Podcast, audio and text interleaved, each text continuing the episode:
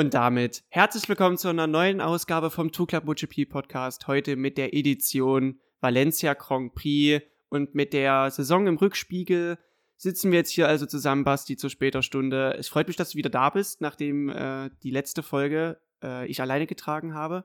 Und wir haben jetzt auch schon sehr lange jetzt in der im Warm-up gesessen, sagen wir es mal so rum. Aber auch nochmal für alle, Mensch, wie geht's dir eigentlich jetzt, wo wir uns denn lange nicht mehr gehört haben? Servus, ich muss mich fürs letzte Mal auch nochmal entschuldigen. Ich war nämlich bei meinem neuen Team für die Saison 2020.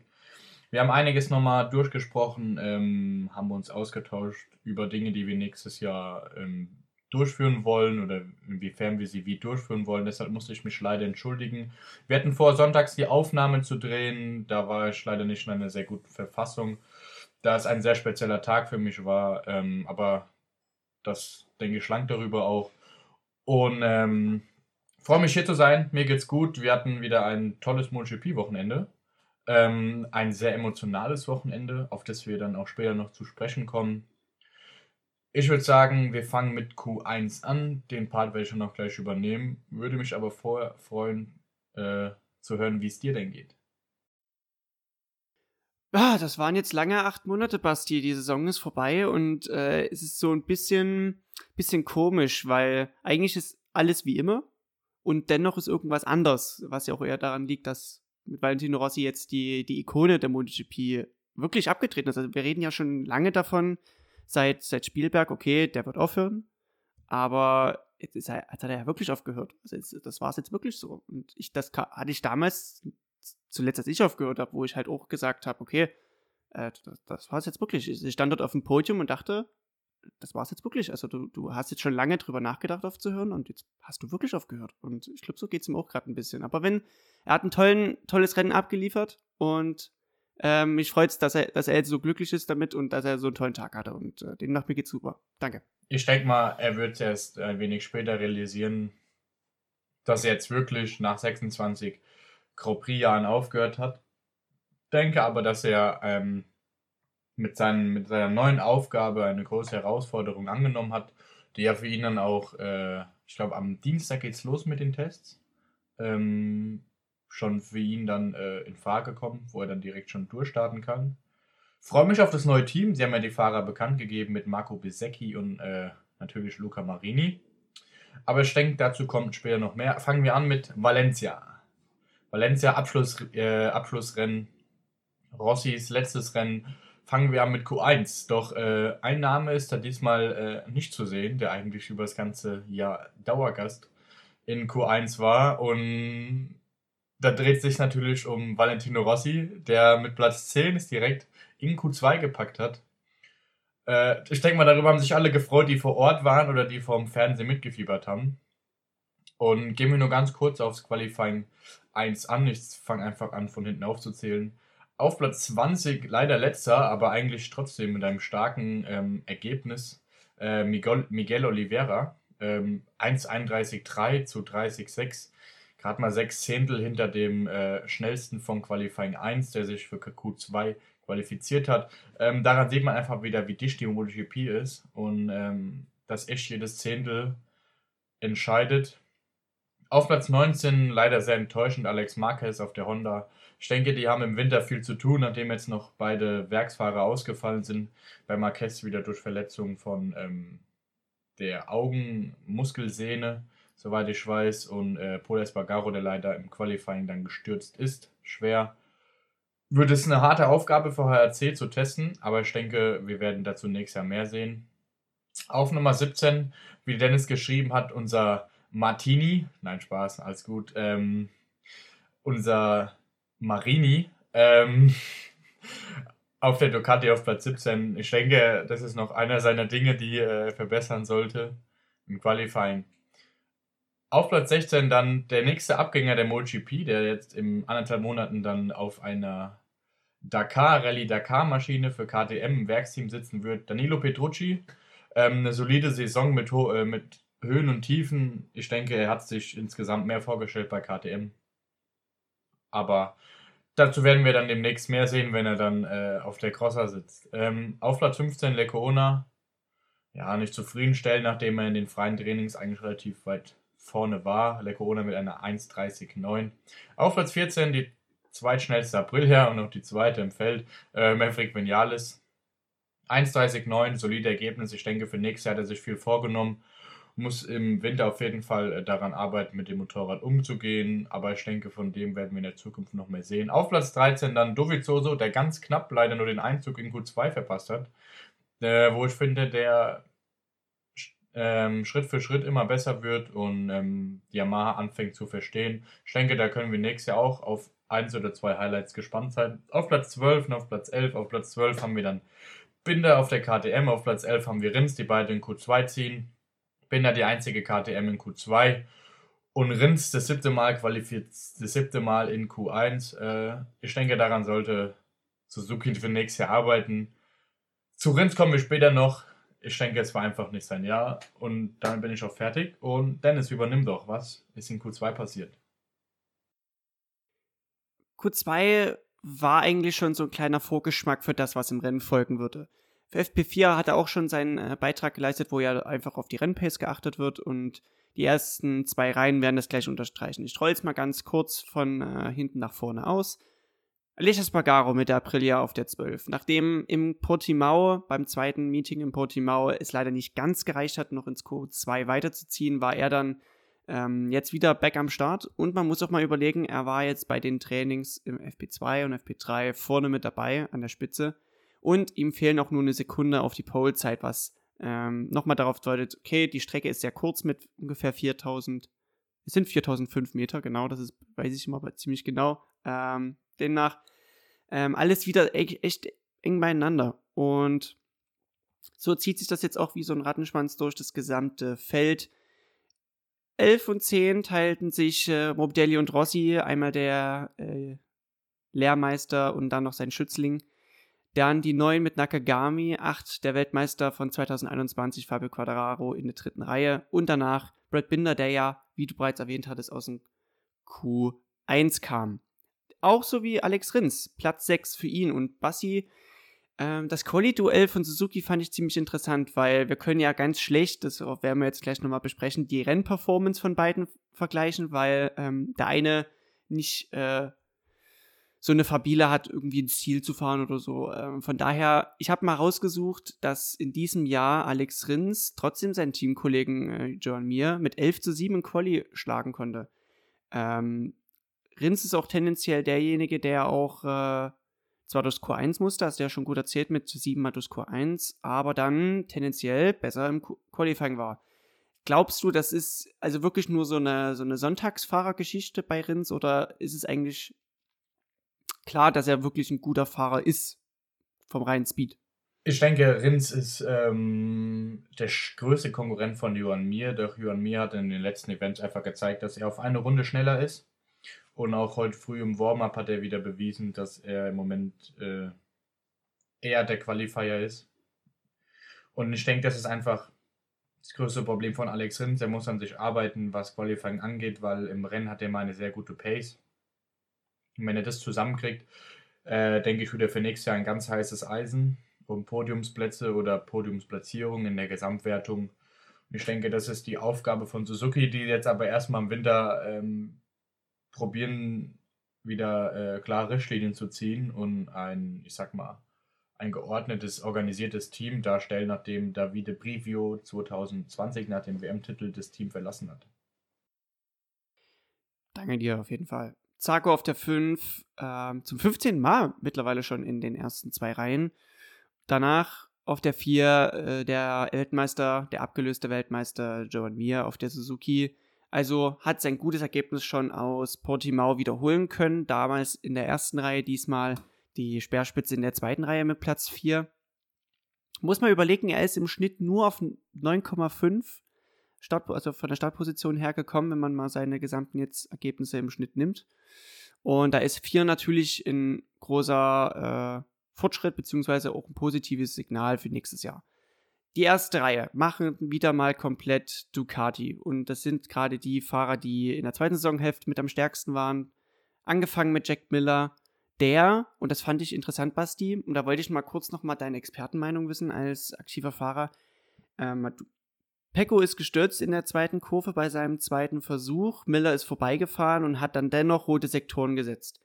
Warum fährt ein Fahrer dennoch volle Pulle weiter, wenn er weiß, dass die Rundenzeit sowieso äh, gestrichen wird, laut aktuellem Reglement? Ähm, ich denke, es ist einfach wichtig, insgesamt in seinem Rhythmus zu bleiben, da in der MotoGP heutzutage ähm, das Qualifying nur 15 Minuten äh, reduziert wurde, ist es wichtig, innerhalb weniger Runden äh, schnelle Runden zu fahren. Dass vielleicht die Runde nichts wird, ist das eine. Das andere ist halt in seinem Rhythmus zu bleiben. Und ich denke, das wird dieser Mainpoint auch gewesen sein, äh, durchzuziehen, um dann die nächste Runde wieder auf seinem Speed zu sein. Weil wenn du abbrichst, kennst du es ja selbst, dass du oftmals noch ein, zwei Runden brauchst oder eine halbe Runde, bis du wieder auf deinem Speed bist. Und so bleibt er halt direkt in seinem Rhythmus. Alles klar. Pecco auf der 2 hätte fast geschafft, noch seine sechste Pole-Folge zu schaffen, aber Jorge Martin war wieder mal der äh, lachende Dritte in dem Falle. Der Martinator mit 1,29,9, der einzige auch in, unter der 1,30. Und das war auch schon das Q2 und damit die Startaufstellung für den äh, heutigen Renntag, der jetzt, äh, wie gesagt, hinter uns liegt. Und Basti, das Rennen, wir haben schon ein bisschen im Warm-Up drüber gesprochen, war voraus vorhersehbar durch FP4 und das Qualifying und demnach mit sehr wenig Überraschungen. Gab es für dich so ein paar Punkte, wo du dennoch sagtest, okay, ähm, darüber muss man auf jeden Fall sprechen? Ähm, ja, auf jeden Fall. Äh, fangen wir mal an mit dem Start. Oder fangen wir an mit der Ikone Valentino Rossi, der eigentlich einen sehr guten Start erwischt hat, als Neunter aus der ersten Runde kam. Das übers Rennen auch gehalten hatte, ich glaube auf Platz 10 dann ins Ziel gefahren ist. Ähm, für ihn, denke ich, ein sehr schöner Abschied. Ein zehnter Platz, von wem ich doch überrascht war oder halt, ja, überrascht. Oder halt, ähm, ja, wer im Moment nicht so äh, ins Licht tritt, ist der Weltmeister Fabio Quattararo. Wo man einfach sagen muss, dass er die letzten drei, vier Rennen schon mit dabei ist, aber äh, einfach keine Zeichen setzt, so wie ein Pecco Bagnaia, der für mich im Moment der stärkste GP-Fahrer ist und genauso den Titel verdient hätte. Und ich denke, hätte Bagnaia Misano nicht weggeschmissen, hätte das nochmal ganz anders aussehen können Ende der Saison. Ähm, trotzdem ein fünfter, ein vierter Platz, nee, ein fünfter Platz für Fabio Quattararo.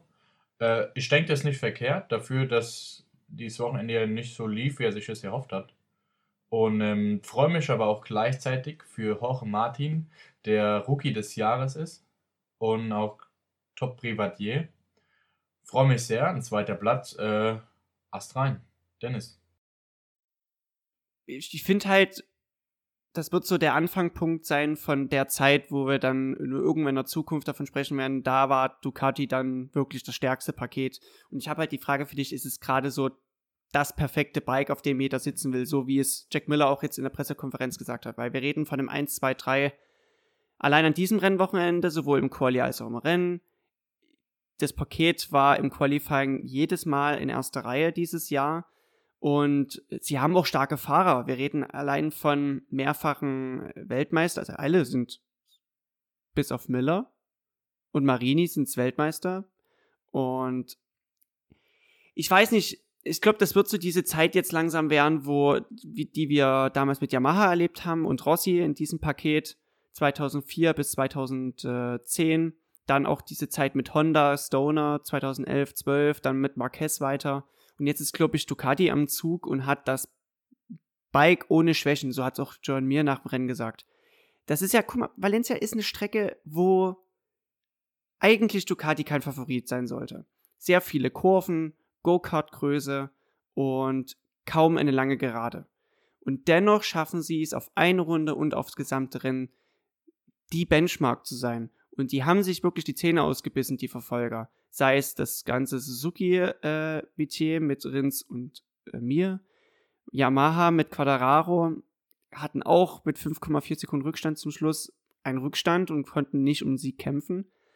Ähm, und von KTM, Honda und Aprilia mal ganz zu schweigen. Ne? Und ich glaube, ich habe jetzt noch eine, eine Sache noch. Die Motorenentwicklung war jetzt über die letzten zwei Jahre eingefroren. Man durfte von 2020 auf 2021 keine Updates am Motor bringen, einfach um Kosten zu reduzieren und aufgrund des Aufwandes und wegen Corona, wegen der Pandemie, irgendwie deshalb. Jetzt fällt aber diese, äh, dieses Verbot und das heißt zwei Jahre voller Ideen, voller Forschung, voller zurückgehaltenes Budget können jetzt in das neue Bike gesetzt werden. Und ich will gar nicht wissen, was nächstes Jahr passiert, wenn drei Werksbikes GP22 auf dem Feld, äh, auf das, ins Startfeld rollen, plus alle anderen Ducati-Fahrer fahren mit dem Paket von diesem Jahr, mit der GP21. Was soll denn da? Und es werden noch mehr Ducatis, kommt ja auch noch dazu, weil das VR46-Team und das Cresini-Team ja jetzt ähm, auch nochmal im Doppelpaket jeweils auftrumpfen werden. Ich habe richtig Angst davor, oder? Was denkst du? Ich denke einfach, ähm, dass wir uns da auf nächstes Jahr freuen können. Äh, Im Moment ist Ducati das Paket Nonplusultra.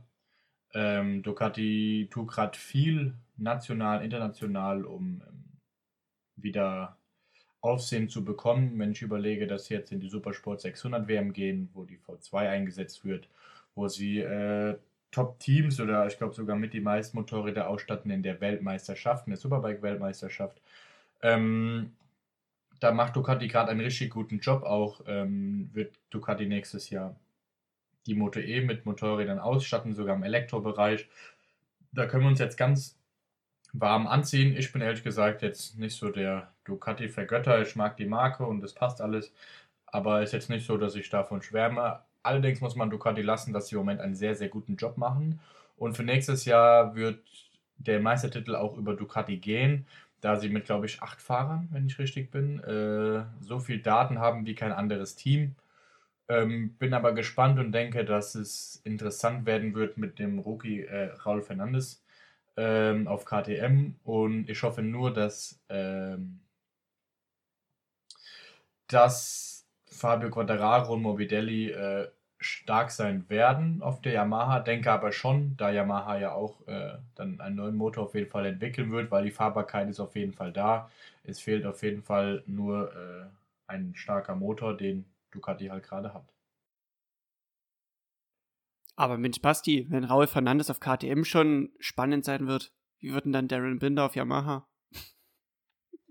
Äh, ehrlich gesagt äh. denke ich, dass äh, Darren Binder nicht die Saison starten wird, weil ich mal davon ausgehe, dass Darren Binder nur hochgeholt worden ist, da sie da er normal einen Vertrag für die Moto2 hatte, der aber aufgelöst wurde dadurch, dass Petronas ja aussteigt und kein Moto2-Team machen wird. Um da keine Strafe zu kriegen, haben sie ihm dann äh, einen MotoGP-Vertrag angeboten. Wenn Toprak Weltmeister werden sollte, sehen wir dann nächstes Jahr Toprak Razatlioglu an der Seite von äh, Andrea Dovizioso beim neuen VFU RNF MotoGP-Team. Und da wollte ich nämlich gerade so ein bisschen hindrücken, äh, weil ich dachte mir schon, du bist immer noch so ein Toprak-Befürworter, was ich ja auch bin, keine Frage. Und ich bin echt gespannt, äh, die WM ist ja noch nicht entschieden. Johnny Rare oder Toprak, äh, das Indonesien-Rennen steht ja noch aus. Ich wollte dich nämlich dahingehend so hindrücken, weil das RNF-Team hat den Crew-Chief von Raul Fernandes aus der Moto 2 mit ins Boot geholt. Und jetzt kommt's. Binder hat einen Einjahresvertrag und Fernandes haben einen Einjahr Einjahresvertrag. Wenn Binder halt nicht performt, was halt schon most likely ist, was schon passieren könnte oder wird, dann ist ja theoretisch dieser Platz wieder frei auf zwecks Mangels an Performance, Mangels an Leistung. Und was wäre, wenn man dann als Yamaha-Firma äh, an Raul Fernandes wieder rantritt, so wie sie es dieses Jahr schon probiert haben, und so sagt, hey, wir haben ein gutes Motorrad und wir haben deinen alten Crew Chief und wir haben ja auch noch einen Platz im Werksteam. Na, wie wär's denn jetzt? Wollen wir doch, so habe ich dies, äh, dieses Wochenende mal ein bisschen Puzzle gespielt, weil das kann echt noch äh, ganz eklig werden, weil KTM war angefressen, dass Yamaha da ähm, sich ein bisschen so um den Hals geworfen hat von Fernandes und äh, Fernandes fand es nicht schlecht, aber Fernandes fand es, glaube ich, auch nicht so gut, dass man ihn da auch irgendwie als äh, Bauernopfer irgendwo gleich hochgeholt hat in die MotoGP, auch wenn er nämlich gesagt hat, ich will eigentlich noch ein Jahr Moto 2 fahren mit Anfang 20. Ne? Ja, äh, die Frage ist, geben Sie ihm die Zeit oder schießen Sie ihm ab, sobald er keine Ergebnisse liefert? Das ist hier die Frage.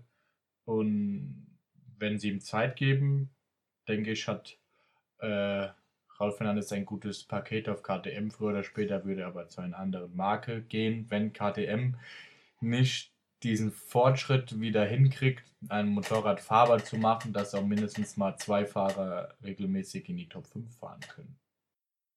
Haben sie dieses Mal nicht geschafft. Äh, wir können es ja mal kurz beleuchten. Die ersten drei Ducati mit Pag äh, Bagnaia, Martin Miller. Danach mir auf der Suzuki leider zum Schluss eingebrochen mit 5,2 Sekunden Rückstand. Dicht gefolgt von Quadraro auf der 5, danach Zarco, wieder eine Ducati und jetzt kommt's, darauf wollte ich hinaus, Binder auf der 7 und damit war es es auch schon mit KTM in den Top 10. Er hatte ein relativ gutes Wochenende. Der Rest, äh, entweder verlässt, er das, verlässt man das äh, Werk, das Team oder in Form von Oliveira 14. Platz. Schwierig, schwierig, schwierig und das ist eigentlich auch repräsent, repräsentierend für das gesamte Jahr. Auch wenn man drei Podestplätze allein mit Oliveira und einen Sieg mit Binder schon zu Verbuche stehen hatte. Äh, Bastianini, geschlagener Top-Rookie, der damit zweitbeste Rookie dieses Jahr auf der 8, Alish Espargaro auf der 9 und Rossi beim Abschied auf der 10. Und äh, da würde ich gerne mit dir schon eigentlich, weil das war das, das Thema des Wochenendes, Rossi hört auf, Rossis Abschied, Rossis letztes Rennen, ähm, ich würde mit dir gerne vom, vom Rennen ein bisschen weggehen und einfach mehr in das Thema äh, einsteigen, Valentin Rossi, weil ich glaube, so schnell oder wir werden nie wieder darüber sprechen, es sei denn, sein neues Team. Und es geht ja auch eigentlich noch weiter. Und er, er hinterlässt ja auch ein großes Erbe. Ja, das stimmt auf jeden Fall. Ähm, er hinterlässt eine Riesenlücke. Ich werde gespannt sein, ob den man füllen kann. Ich denke jetzt erstmal nicht. Ähm, er hat nämlich Menschen, bewegt, was heißt Menschen bewegt? Er hat diesen Sport bewegt. Er hat ähm, gefeiert wie kein anderer auf eine lustige Art und Weise, ob als Hühnerverkäufer, er hat Hühnchen geprägt oder auch äh, Robin Hood. Ähm, ein, ein Mensch, der auf seine Art sehr, sehr witzig war, gelernt hat zu siegen, von den Großen gelernt hat, trotzdem auch ähm, 2006 oder 2007 war das, einstecken musste, nicht Weltmeister wurde und ähm, daraus gelernt hat, für mich äh, die Ikone des Motorsports, einer der, der Motorsportbegeisterte zusammengeführt hat. Das wird so schnell keiner erreichen. Hm, ich werde gespannt sein, ob wir nächstes Jahr noch so volle Ränge bei der GP ähm, begutachten dürfen oder sehen werden. Oder ob jetzt doch äh, klar der Trend einbricht, nachdem Rossi nicht mehr dabei ist. Ich hoffe nicht. Ich hoffe ehrlich gesagt, dass die Leute trotzdem weiterhin kommen, um den Sport zu sehen, ein anderes Idol oder ähm, einen anderen finden, den sie unterstützen und es weiterhin so Partys geben wird, wie es jetzt auch gab. Es ist ja auch der Fahrer mit den meisten Rennstarts, den meisten Podien, den meisten Siegen, den meisten schnellsten Runden, Karrierepunkte, Rennen in Führung, Kilometer äh, also Kilometer in Führung verbracht, äh, Punktplatzierungen auch die meisten. Also man kann ja seine Karriere, wenn man das in Zahlen ausdrücken will, und das, das, das selbst neun WM-Titel, das ist schon eine Zahl für sich. Ähm, das fand ich auch schön. Die MotoGP haben ja ähm, riesen Rahmenprogramm um das Rennwochenende gezogen. Ähm, einerseits dieses große Zelt mit seinen Bikes, ähm, dann das Graffiti am Gebäude, was immer zu sehen war dann, weil das genau auf der Hauptkamera auf Startziel war. Ähm, dann die Auslaufrunde, wo jeder nochmal, der Fahrer sich da verabschiedet hat. Dann die große Feier in der Boxengasse, was ich noch nie in meinem Leben so gesehen habe. Und gerade in Bezug auf Corona dachte ich mir so, ja, ne, passt so gut zusammen wie Rins und eine gute Leistung irgendwie mal dieses Jahr. Da wollte ähm, ich aber kurz auf Rins eingreifen, damit wir das Thema auch durch haben. Ähm, Rins, der mir die Saison leider sehr leid getan hat, der seine guten Ergebnisse leider nie ins Ziel gebracht hat, wo ich aber der festen Überzeugung bin, dass er der einzige mit einem anderen Fabrikat gewesen, also mit einem anderen Fabrikat ist, der hätte heute ähm, den Ducatis da vorne das Leben richtig schwer machen können. Leider hat er es dann weggeschmissen, mal wieder, hört sich blöd an, war beim besten Freund geguckt und er sagt noch so, ich so, ja, heute machst du der Rins, er so, ja, entweder wird er Zehnter oder er schmeißt weg. Und er hat mal wieder, er hat recht behalten. Jammer, jammer, schade. Äh, ich hoffe, er hakt einfach ab und kommt nächstes Jahr stärker wieder, weil vom Rins können wir noch einiges erwarten. die Teamgespräche sind ja auch wieder noch am Laufen, gerade in Bezug auf einen neuen Teamchef zu akquirieren. Und der Projektleiter Sahara hat auch gemeint, dass er, ähm, er froh ist, dass das Jahr vorbei ist, er dankbar für sein Team ist, dass man das in dieser Konstellation durchwuppen konnte, aber er auch findet, dass er die Rolle des Leiters, des Chefs, wirklich der den Hut auf hat, nicht so gut fand, beziehungsweise einfach dass es ihm ein bisschen über den Kopf gestiegen ist und er jetzt froh ist, dass die Gespräche mit dem neuen Teammanager, der noch vorgestellt wird, gut liefen und man jetzt in der Endphase ist. Also da kommt doch wieder ein neuer Teamchef. Es wird nicht Preview sein, das hat er auch schon gemeint. Ähm, mal sehen, weil ich denke, so ein Teamchef kann vielleicht dann auch noch mal mit seiner Art zu führen auch diesen, diesen, dieses Puzzleteil Alex Rins vielleicht besser in das Gesamtbild einsetzen, so dass es wirklich passt und damit auch das Bild wieder gut wird, weil eine zweite gute Kraft bei Suzuki wird wichtig sein, damit auch mir ähm, Unterstützung erhält in Form von Daten, Unterstützung erhält in Form der Entwicklung und dass das Team auch mehr Punkte sammelt. Ne? Genau so sieht es aus und ich denke, das ist im Moment der wichtigste Punkt bei Suzuki, da wieder eine klare Struktur reinzukriegen. Die neuen Motor diese neuen Motorräder, die ausgestellt wurden, welcher der Titel hängt, also ist dir am meisten in Erinnerung geblieben? Inwiefern? Ähm, welchen, wenn du an so, Valentino Rossi denkst und seine WM-Titel, genau. Ähm, ich muss ja ehrlich zugeben, ich war nie so ähm, der Rossi-Verfolger oder der Anhänger. Äh, ich habe ähm, ihn schon immer als Idol gesehen, als äh, Motivationsfigur. Also ähm, Rossi hat mich immer motiviert, äh, sein, du musst deinen Weg gehen. Jetzt, wo ich mich mehr damit beschäftigt habe, immer mehr, immer wieder, muss ich ehrlich sagen, dass ich immer faszinierter von ihm bin äh, gleichzeitig auch sagen muss, dass ich mich jetzt doch mehr und mehr in seine Person auch äh, verliebt habe und einfach begeistert darüber bin. Ähm, am besten hat mir eigentlich gefallen, es gab ja ähm, ein wenig oder Content über ihn in Sachen Weltmeistertitel äh, seiner Karriere und so weiter. Ich glaube, äh, mit am besten hat mir eigentlich gefallen sein erster WM-Titel, wie er ihn gefeiert hat. Ähm, ich denke so, das war der Start in in eine unfassbare Karriere und auch wie er schon damals gegen bekannte Namen gewonnen hat ähm, als 17-jähriger Junge. Ähm, ich denke, das ist so, was mich doch am meisten mit in seiner Karriere bewegt hat. Er sagt ja auch selbst, es war sein größter Moment, äh, wo er sich das erste Mal Weltmeister nennen durfte. So wird es wohl Quadraro dieses Jahr gegangen sein. Der ist ja ein MotoGP-Fahrer oder MotoGP-Weltmeister jetzt sogar der nicht in den kleineren Klassen oder in den Klassen darunter einen Titel holen konnte. Ähm, Rossi fand im Meta-Debrief, dass er eigentlich nichts bereut, bis auf 2015, dass er den zehnten Titel nicht geholt hat. Und er meinte auch, dass er ähm, als Jugendlicher ein ziemlicher Dickhead gewesen war, weil hätte er sich noch mehr angestrengt, hätte er noch mehr gewinnen können. Okay, wenn man mal auf seine Statistiken schaut, okay. Aber ich fand, der beste Titel war der mit äh, der Yamaha 2004. Mm, ja. Es war so eine Fahrt ins Ungewisse und ich fand die Geschichte, wie das zustande kam, bis heute faszinierend. Das war damals in Brünn 2003, als man sich im Klinika Mobile getroffen hat. Äh, Rossi mit einem mit Freunden, also mit einem Freund von ihm, ich glaube Uccio war mit dabei. Und dann saßen Lynn Jarvis und der damalige Technikchef von Yamaha in diesem Kliniker mobile nachts und Rossi meinte nur so, ich komme zu euch und die so, war jetzt mal was im Ernst? Ja, ja, ich komme zu euch, ne?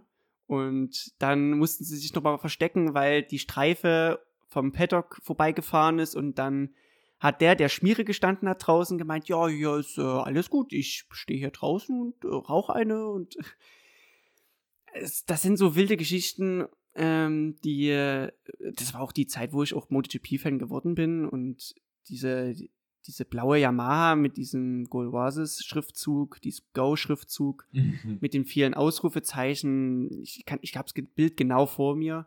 Ähm, das war so die Zeit, wo ich sage, hey, du kommst vom besten Motorrad der Honda, steigst auf das Motorrad, was nur ein Podium äh, erreichen konnte in dem Jahr 2003 und gewinnst direkt das erste Rennen, holst die Meisterschaft in Phillip Island, gehst über der Kuppe in Phillip Island an Sete Chibonau vorbei und äh, holst den WM-Titel mit Sieg. Besser geht's, glaube ich, nicht. Das stimmt, aber ich denke, da hat jeder so sein Highlight, wo er sagt, okay, äh, das war für ihn besonders. Und für dich halt, wie es für dich losging mit Racing, ich der jetzt sage, okay, nachdem ich nochmal seine Karriere Revue passieren gelassen habe, sage ich, das ist mein Moment. Aber ich denke, für ihn äh, war jeder Moment schön. Ich denke mal, viele Rennsiege äh, stechen für ihn heraus, aber ich glaube, der Tag wird heute auch äh, in ewiger Erinnerung bleiben. Er meinte nämlich, dass er das Rennen unter den besten zehn abschließen konnte und das war für ihn, ihn deshalb so wichtig, weil er jetzt sagen kann, ich gehöre zu den besten zehn Fahrern, auch wenn ich schon so alt bin. Er war, ist jetzt mittlerweile schon 42 Jahre alt, 26 Muss überlegen, die schnellste Rennrunde war, glaube ich, eine 30-9 von äh, Jorge Martin im Rennen. Oder eine 31 tief. Ich weiß gerade gar nicht. Pecco war die äh, schnellste Rennrunde und ich weiß, glaube ich, dass Rossi eine 1,31,7 gefahren ist. Genau, und Pecco Rossi müsste ein, eine 30,9 oder eine 31,0. Genau, Rossi ja, ist konstant der war, der war voll mit dabei. Runden gefahren und äh, das in dem Alter, Chapeau, da kann man wirklich nur den Hut vornehmen. Ja. Ja, stimmt. Ähm, er hat nur 13,4 Sekunden Rückstand bei 27 Rennrunden. Heißt, er muss ein bisschen was um die 0,4, 0,5, 0,4 pro Runde verloren haben, was in der heutigen Zeit relativ wenig ist.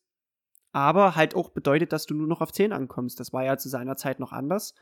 Ähm, Rossi ist ja nach den äh, erfolgreichen Jahren in den kleineren Klassen damals noch 500er gefahren, was bedeutet, inter interessanter statistischer Fakt, er ist ein Weltmeister auf 125er, 250er, 500er und den Viertaktern, also den Tausendern oder damals dann äh, von den Tausendern auf die 800er, 990er, 800er, 1000er, sowas vom Reglement her.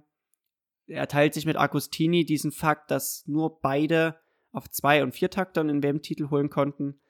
Ähm, er war aber dann nach den Jahren auf die 500er Honda gekommen, ist dort als Privatfahrer Weltmeister geworden, im letzten Jahr der 500er dann zu Honda, ins Werksteam gewechselt, ins Repsol Honda Team, dort zwei erfolgreiche Jahre, hat dann noch einen Tapetenwechsel vollzogen zu Yamaha, dann hat diese, diese erfolgreiche Beziehung mit Yamaha begonnen, unterbrochen mit zwei Jahren Ducati, dann wieder Yamaha zurück, fast noch einen WM-Titel 2015 geholt. Ähm, und jetzt hat er aufgehört. Also jetzt mal schnell, um das im Revue passieren zu lassen, neuen WM-Titel. Ähm, 97, 99, 2001, 2, 3, 4, 5.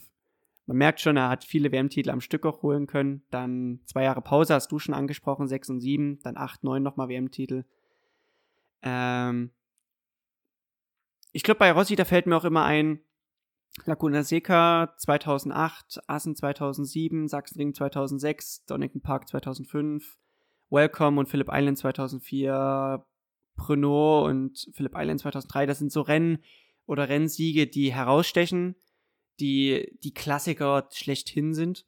Und ich finde auch, er, du hast eingänglich, das war dein erster Satz gemeint, er hinterlässt eine Lücke, aber er hat auch genügend geschaffen neben dem Rennsport, wo äh, die Lücke auch wieder gefüllt wird. Eigenes Team, Academy, ähm, er ist in dem Modegeschäft mit drin, also er tut viele Merchandise-Produkte herstellen für die ganzen Fahrer, die jetzt gerade aktiv sind. Ähm, der ist noch ziemlich beschäftigt, oder? Ich glaube, der wird jetzt nicht äh, so schnell zur Ruhe kommen. Das, das habe ich auch gesagt. Er hat ja da jetzt eine neue Aufgabe in dem Team. Ich denke, er hinterlässt, hinterlässt trotzdem äh, eine Lücke als Rennfahrer, wo Leute ihn halt äh, als Idol gesehen haben in der Art und Weise, wie er vorgegangen ist. Ja, stimmt. Und ich glaube, die jetzigen MotoGP-Fahrer sind auch die, die mit ihm aufgewachsen sind. So wie wir. Das stimmt. Wir sind, oder mein Papa, oder obwohl mein Papa eher sagt, er ist äh, der Kevin Schwantz-Fanatiker. Ich denke mal, unsere Väter sind da eher in dem Bereich. Wir sind da eher auch mit, die sagen äh, Rossi.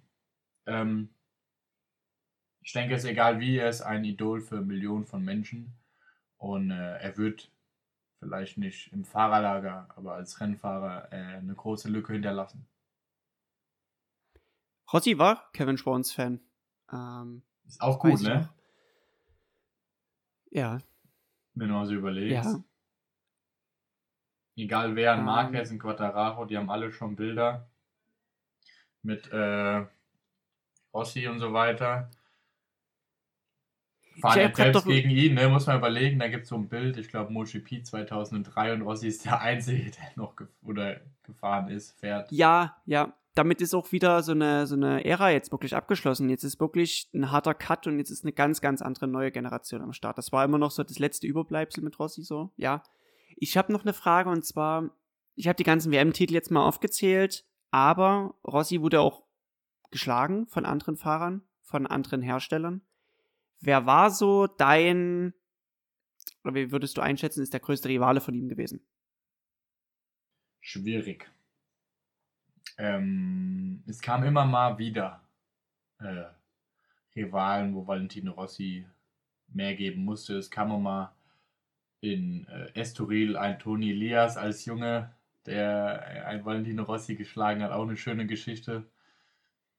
Ich denke aber, sein Herz der Rivale, so die letzten Jahre gesehen, ähm, war Marc Marquez. Ich denke, Marc ich Marquez war nachgedacht.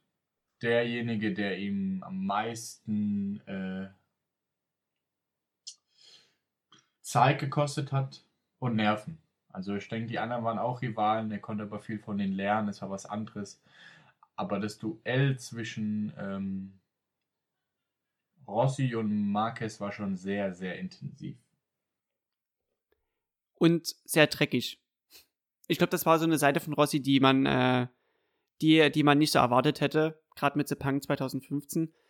Oder auch dann noch der Medienschlacht, die äh, damit äh, einherging. Oder auch Thermas 2018, wo Marquez an dem gesamten Renntag ein bisschen durchgebrannt ist, was äh, Verstöße und so weiter und so fort anging. Er hatte, glaube ich, zwei Durchfahrtsstrafen und hat dann noch Aleix Espargaro und Valentino Rossi weit geschickt oder halt im Ja, Falle ja. von Rossi halt noch zu, zu Boden gebracht.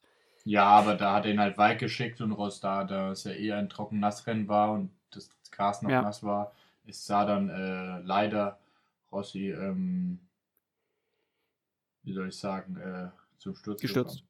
Ja. Ich glaube, vom reinen Speed her war es Casey Stoner. Und ich glaube, der hat sich 2007 mit dem unterlegenen Material und den Michelin-Reifen, die er damals hatte, das hatte Stoner nicht. Er hatte eine ordentliche Rakete mit Bridgestone-Reifen. Äh, und Rossi hatte ja in dem Jahr auch immer das Interesse, Bridgestone-Reifen noch zu fahren. Der war vom reinen Speed her auf jeden Fall sein größter Rivale. Marc Marquez als sein dreckigster, wo auch nochmal eine andere Seite von Rossi rauskam. Teamintern, Jorge Lorenzo, kann man ja auch so sehen, weil ähm, sobald Lorenzo da war, war schon dicke Luft und das hat sich immer mehr hochgeschaukelt. Ähm, dann hat er aber auch genauso gegen äh, Max Biaggi, den er abgelöst hat. Biaggi war damals der alte Hase, Rossi der Neuankömmling. Ähm, dann hatte man noch mit Gibanau, das war auch so ein Fall. Gibanau war weitaus älter als Rossi. Und äh, da, gegen ihn konnte er sich auch äh, auflehnen. Es ist schwierig. Ich glaube, man kann Ich denke, er hatte so in seiner Laufbahn immer wieder, äh, ich denke, er hatte in seiner Laufbahn immer wieder ähm, Rivalen, wo er sich die Zähne dran ausgebissen hat, wo er sagen kann, äh, Ossi, da hast jetzt ein bisschen was zu arbeiten, ne? Ja, zum. Beispiel 2006, ne, wo er gegen Nicky Hayden leider den WM-Kampf verloren hat. Das war ja auch das Rennen, äh, da war mit das Rennen 2006 in Estoril, ähm, wo ich sagen muss, da hatte er eher mit dem Motorrad zu kämpfen und das war ja so ein Jahr, wo viele technische Defekte dazu kamen und man auch zwischenzeitlich auf das 2005er Chassis zurückgegangen ist, einfach um wieder kompetitiv zu sein. Und da finde ich auch, er hat auch Kampf, Kämpfe mit unterlegenem Material äh, für sich entscheiden können und äh, teilweise auch eine WM sogar noch durchwuppen können, damals 2006 gegen Nicky Hayden. Das Boah. stimmt auf jeden Fall und äh, ich denke, Rossi wird immer für uns die lebende Legende bleiben. Und das wird auch so die Zeit sein, wo wir sagen, das waren die guten alten Zeiten. Was würden wir jetzt eigentlich davon geben, also was würden andere dafür geben, Michael Jordan zu sehen? Nochmal irgendwie, dass er mal spielt. Oder so wie er es damals mit- Noch schlimmer, Kobe, der, der, wo er wirklich der den Ball einfach nie wieder anfassen kann. Ähm, es ist ja ausgeschlossen, dass Rossi zurückkehren wird. Er hat gemeint, das äh, ist jetzt ein Point of No Return. Das war es jetzt wirklich. Ich fahre auch dann nie wieder ein Rennen. Finde ich auch gut, dass man da so das jetzt ins Regal stellt und es belässt. Ähm, ich weiß nicht, hast du noch mehr zum Thema Rossi? Ansonsten würde ich gerne zu den Awards noch kommen, einfach um die Sache abzurunden für den Renntag heute. Nee, ich denke, wir haben da äh, viele Themen zusammengefasst, was Valentino Rossi angeht. Ich denke, jeder von uns hat sein eigenes äh, spezielles Erlebnis äh, im Bereich mit Valentino Rossi. Und da hat jeder seine eigene Geschichte, inwiefern er äh, Rossi für sich sieht ich finde es schön, dass er im Fahrerlager erhalten bleibt. So viel getan hat für diesen Sport. Freue mich auf die Zukunft von ihm. Aber da diesmal im Bereich halt neben der Strecke. Und denke, das waren damit meine abschließenden Worte. Top. Dennis, kommen wir zu den Awards. Da sind wir uns auch wieder einig. Ich denke, da sind wir auch relativ fix. Fahrer des Rennens für uns beide, ganz klar Jorge Martin. Er hat im Qualifying schon gezeigt, wo der Frosch die Logge hat. Und äh, das fand ich auch mal sehr mhm. schön. Fahrer unterm Radar hast, oder einfach. Warte kurz, Fahrer. Basti, hast du mitbekommen, dass der Lebensmittelvergiftung hatte?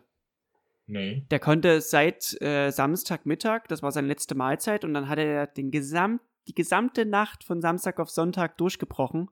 Und der hatte weißt, nicht essen können hat? den gesamten Sonntag. Weißt du, was er Samstag gegessen hat? Keine er hatte Avocado mit Tomaten, Walnüssen, einen Pudenschnitzel und Reis. Und ich denke, am Pudenschnitzel hat es gelegen. Woran hat es gelegen? Das hat er nämlich nee. noch gepostet. Er hat noch ein Bild mit seinem Essen gepostet, dann Pole ja. Position. Ja, ja, deshalb weiß ich das. ah, okay. Okay, jetzt perfekt. Also jetzt haben wir auch noch die Lebensmittelanalyse gleich nochmal gemacht. Ähm, das Entweder ist die Avocado oder äh, das Fleisch. Eins von beiden. Ich denke also, jetzt am Reis eher weniger, weil er ja gekocht wird auch. Ähm, Nüsse. Und damit herzlich willkommen beim Two Club Koch Podcast und heute mit äh, Star Heute werden wir darauf eingehen, woran kann man wirklich vergiftet werden. Ähm, mehr erfahren Sie dann nach der Werbung. Und heute können Sie auch wieder 5000 Euro gewinnen und gleichzeitig ein Ford ST. Man liebt's. Nein, Spaß beiseite. Ähm, Jorge Martin, überragendes Wochenende. Habe mich sehr gefreut für uns beide Fahrer des Rennens. Alles klar, ich mache Fahrer unterm Radar. Wir sind uns einig, dass es Valentino Rossi sein muss, weil wir reden von dem Top-10-Ergebnis, was ähm, nach heutigem Maßstab trotzdem viel wert ist. Aber wir haben schon mal beleuchtet, konstant 31er Rhythmus, relativ wenig Rückstand auch zur Spitze, ähm, konnte auch bekannte Namen niederringen, an, allen voran zum Beispiel seinen Schützling Morbidelli. Klar, hat er noch Fitnessprobleme, aber wir reden einfach davon, dass, dass er ein solides Top-10-Ergebnis und ein solides Rennwochenende im Allgemeinen äh, erleben konnte. Und er war wieder super kompetitiv auch. Also die Rundenzeiten sprechen ja für sich, nur nach heutigem Maßstab, haben wir ja schon beleuchtet, ist es nun mal halt ein zehnter Platz nur. Und für uns äh, Team des Tages oder auch für mich Team des Jahres, ganz klar Ducati. Überragenden Job gemacht. So kann es weitergehen. Heute auch wieder exzellent gearbeitet. Äh, die Jungs wissen, was, sie, was äh, auf sie zukommt in der Zukunft und sind dafür, denke ich, ganz gut gewidmet. Ähm, auf jeden Fall läuft es jetzt nicht nur den äh, Yamaha-Jungs und den Suzuki-Jungs kalt den Rücken runter, sondern ich glaube auch äh, jedem, der nicht auf einer Ducati sitzt. Im Allgemeinen. Und acht Ducatis im Feld von 22 Fahrern. Holy Macaroni, das wird ein schwieriges Jahr. Alles klar, Basti. Wir haben jetzt noch zwar die Saison jetzt schon hinter uns gebracht, aber ich finde, wir sollten dann noch mal in der nächsten Woche ich denke, ihr dürft gespannt die sein. Die nächsten Tage wird, äh, denke ich, und es werden jetzt die nächste Woche, anderthalb Wochen noch ein, zwei Podcasts kommen. Dürft gespannt sein. Ich denke, wir werden auf Themen eingehen wie Moto 3, Moto 2, MotoGP, was tut sich auf dem Fahrermarkt, wer waren vielleicht anderen Klassen, äh, überragende Fahrer übers Jahr, ähm, Überraschungs, Überraschungsraketen, kann man auch schon sagen wer hat wie, wann, wo überzeugt, wer, wer fällt jetzt wo, was ändert sich am Reglement, so ein bisschen Preseason. Ich denke, wir werden auch auf Preseason-Tests eingehen. Nächste Woche finden schon die ersten Tests mit den neuen Teams statt. Sowohl in der Moto 3, Moto 2, auch wohl auch in der MotoGP. Rossi wird mit seinem neuen Team testen, glaube ich, hoffentlich. Ähm, Darüber werden wir dann euch ausgiebig mehr erzählen. Das war es jetzt aber erstmal mit der Saison 2021. Dennis, nochmal von mir, danke. Äh, es hat mich gefreut, dass du mich während der Saison herzlichst aufgenommen hast mitten im Podcast. Ich denke, ihr dürft gespannt sein, was die Zukunft auch von uns angeht. Wir werden nächstes Jahr äh, auf jeden Fall weitermachen. Wir haben da unseren Spaß dran. Ich hoffe, ihr auch. Für Tipps und sowas sind wir wie immer gerne offen oder auch euer Feedback. Nächstes Jahr wird äh, auf jeden Fall noch ein bisschen mehr Präsenz unter unserer Seite kommen. Wir möchten, äh, Dennis und ich möchten unseren Instagram-Account oder auch unser, äh, unser Marketing ein bisschen ausbauen. Vielleicht kriegen wir es ja mal hin, dass man irgendwie ein äh, paar Shirts oder so gedruckt kriegt. Dazu müssen wir uns einfach mal ein bisschen Gedanken machen, mehr überlegen. Auf jeden Fall, es hat mich gefreut. Es war eine sensationelle Saison. Wir haben einen französischen Weltmeister, was mich sehr freut. Ähm, das waren meine abschließenden Worte. Dennis, jetzt kommen noch deine abschließenden Worte. Bis dahin, drop the mic.